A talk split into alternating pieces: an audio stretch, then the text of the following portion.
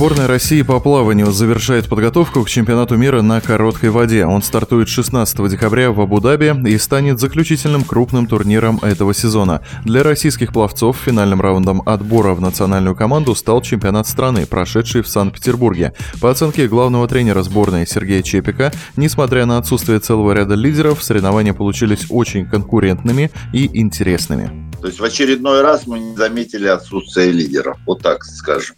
Соревнования были интересные, поднялся целый класс молодых спортсменов, которые еще не в полной мере, но уже могут конкурировать с лидерами. Это нас, естественно, радует. Да, были ожидания определенные, но не в таком масштабе. Даже был такой вариант, что совершенно незнакомый молодой спортсмен Дмитрий Савенко, Калуга, 2002 год рождения, выполнил норматив, отобрался на чемпионат мира в плавании на спине на 200 метров. Но, к сожалению, у него не было финновского норматива, поэтому он не поедет. А так бы это была полная неожиданность абсолютно для всех.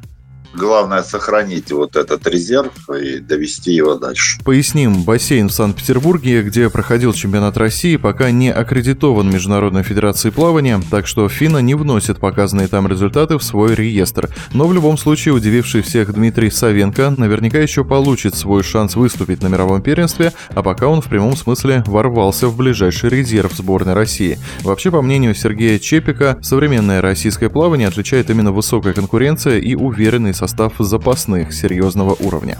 Человек может просто заболеть получить травму, там еще какие-то причины разные, тем более сейчас ковид, вообще все непредсказуемо. Поэтому, естественно, чем у нас больше линейка запасных высокого уровня, тем спокойнее команде. Это называется одним словом резерв. То, что у нас всегда страдало. У нас были спортсмены 1, 2, 3 далеко впереди, все остальные сзади очень далеко. И немножко, я надеюсь, будет попроще. Но перейдем к признанным лидерам сборной. На чемпионате России очень интересно было наблюдать за соперничеством двух звезд женского плавания Юлии Ефимовой и Ники Гадун. Они не один раз оспаривали верхнюю ступень пьедестала в острой очной борьбе. На грядущем чемпионате мира от обеих тоже можно ждать многого. Ну, понимаете, Юля настолько опытный пловец и талантливый, что даже если она не очень хорошо готова, она может тактически выстроить таким образом дистанцию, ну, как, в общем-то, и получилось, и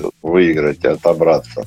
А что касается Ники Гадуна, она уже опытный пловец, плавает очень давно. Просто ее результаты некоторое время стояли на одном месте, на достаточно невысоком, хотя по юношам она плавала достаточно быстро. Сейчас она, очевидно, переосмыслила, пересмотрела свою подготовку. И, во всяком случае, это все осознанно на взрослом уровне.